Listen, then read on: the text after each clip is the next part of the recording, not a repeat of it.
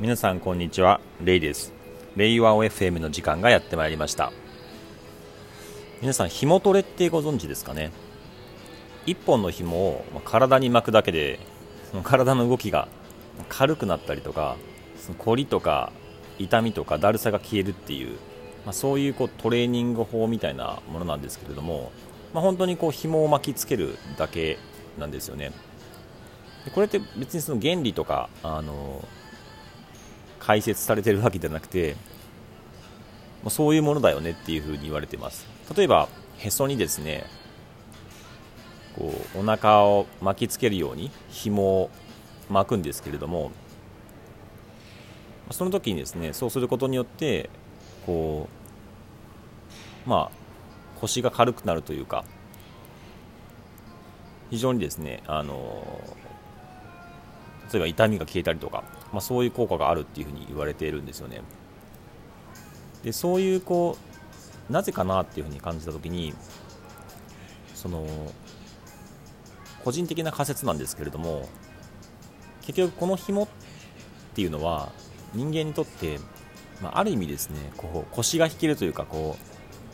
ついつい無意識でもこう気になってしまうようなものになっていてまあ、そこに意識が集中するので例えばこうバランス感覚が良くなったりとかあるいは痛みが気にならないとか、まあ、そういう効果があるのかなと思ってるんですけどもじゃあなんでその気になってしまうかっていうふうに言うとこの紐というものが人間にとってはですね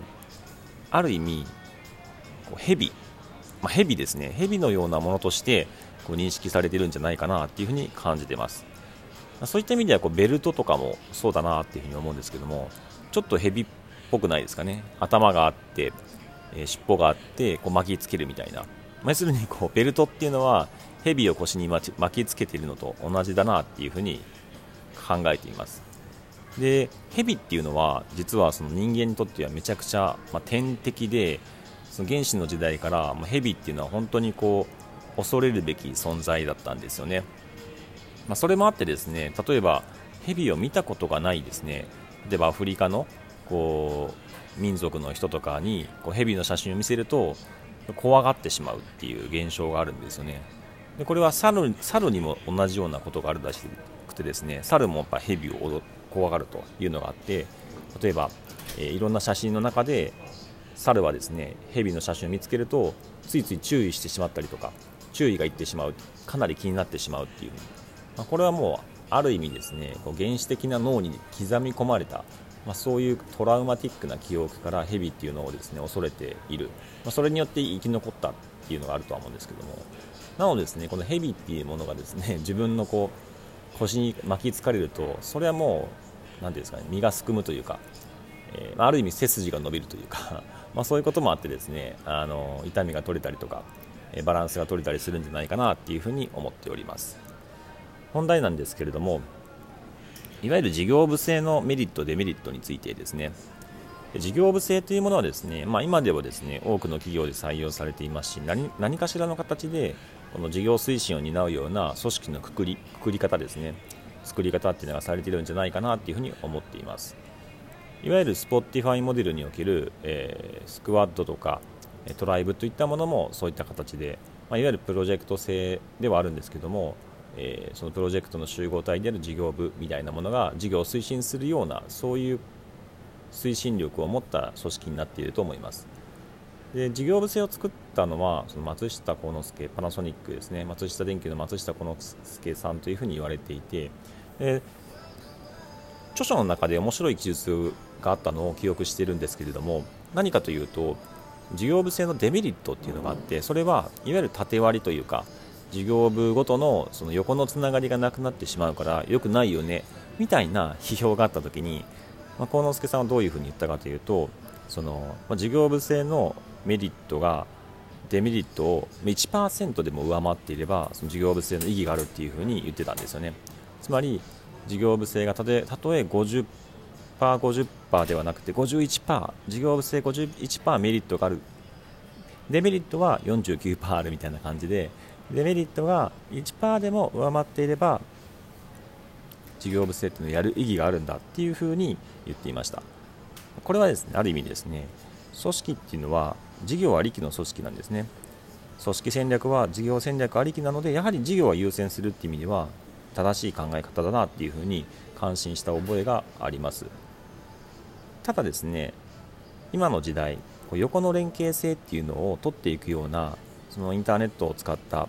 IT を使ったテクノロジーの進化がありますので何かしらのやり方で横のつながりっていうのをやっぱり作っていくことが必要なんじゃないかなっていうふうに思っています、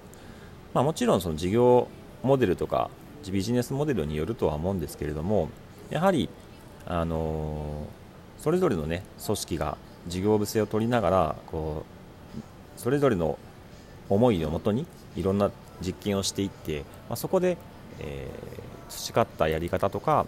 得たノウハウっていうのを横に展開していくっていうナレッジ共有やナレッジマネジメントっていうのは重要ではあるんですけども、まあ、一方でその事業部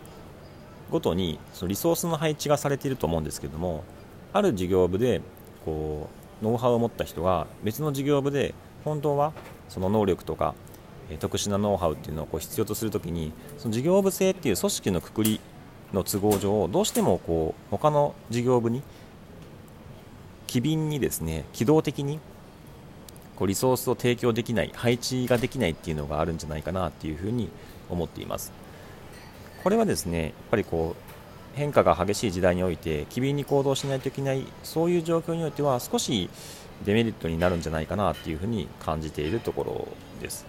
そういったものをですねあのじゃあ連携性を取るっていうふうにするために、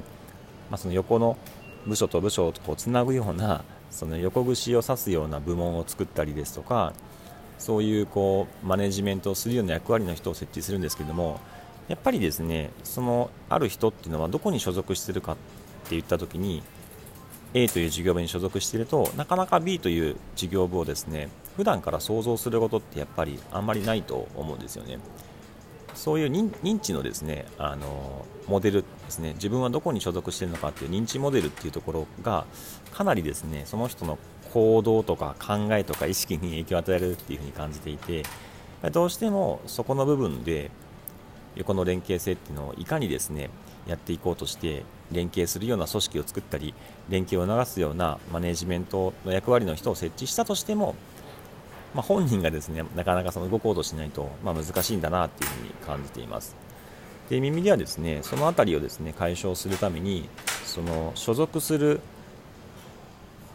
単位をその事業部っていうところというよりはどちらかというとその職能単位の、えー、組織っていうところにまずは所属するっていう組織そういう組織の設計をしたんですよね。例えば企画の人であればその企画チーム、えー、開発の人であれば開発チームのような形で職能単位で、えー、所属をするっていうふうにしています。こうするとあそれって普通の機能型組織じゃんっていうふうになると思うんですけどもそうではなくて大きなくくりとしてはやはり事業部があるんですよね。でじゃあ事業部の中でその企画の人と開発の人と、えー、制作の人っていうのが連携するときに普通は人が割り当たると思うんですね。山田さん鈴木さん井上さんみたいな。で我々の場合はそうではなくてじゃあ事業部の中で企画や開発や制作といった機能が必要になるときに人というものをですね割り当てるのではなくてその機能型チームを割り当てるっていう設計にしています。例えば、えー、あるプロジェクトで企画の役割が必要であれば企画の鈴木さんにお願いするのではなくて企画チームに企画を依頼する。で制作を行う場合は制作チームに業務を依頼する。で開発チームは開発開発が必要であれば開発チームに依頼するでそういったプロジェクトを管理するそのプロジェクト管理チームっていうのがあって、えー、PM のまあ、井上さんっていう人から開発チームに依頼があるのではなくて企画チームから、えー、プロジェクト管理チームから依頼があるという構造になっているんですね。これはですねある意味ですね事業部の中に機能型組織っていうのが、えー、含まれているような状況になっているんですけどもその組織間でこう、まあ、依頼業務依頼を行いながら連携していくっていうようなやり方になっています。まあ、ある意味こうクラウド的な感じであってそのクラウドの中で誰が担当するのかっていうのはある意味ブラックボックスになっていいよっていうそういう状態になってるんですねこうした時にですねある意味ですね人それぞれの人という単位はまず第一に所属するのはそのチームなんですよね。なのでそのチームの中での連携性であったりとかっていうのを考えるようになるのでその事業部を超えたえ枠組みっていうところを認知しながら連携性を深めることができるのが特徴になっています、まちょっとなかなかあの説明しても難しい部分があるんですけれどもこういったですね組織の作り方によってその人が捉えるその枠組み自分はどこに所属しているんだっていう枠組みがめちゃくちゃ大きく規定されてしまうのでここをですねそのどういうふうに最初設計するのかっていうのが極めて重要になるなというふうに感じています。で私はですねこのただインターネットの時代っていうのはインターネット的な組織ネットワーク型の組織っていうのが極めて重要になるなっていうふうに感じていて、まあ、今のようなアジャイル組織と呼ばれるものを設計し直したんですけれども、ま、事業部型の組織から今後専門性がやっぱ重要になっていく時代になるのでこの機能型組織っていうのをいかにマトリックスとして組み合わせるのかっていうのが各社、え重要になっていくんじゃないかなっていうふうに感じています。本日はですね事業部制のメリットデメリットについてでした。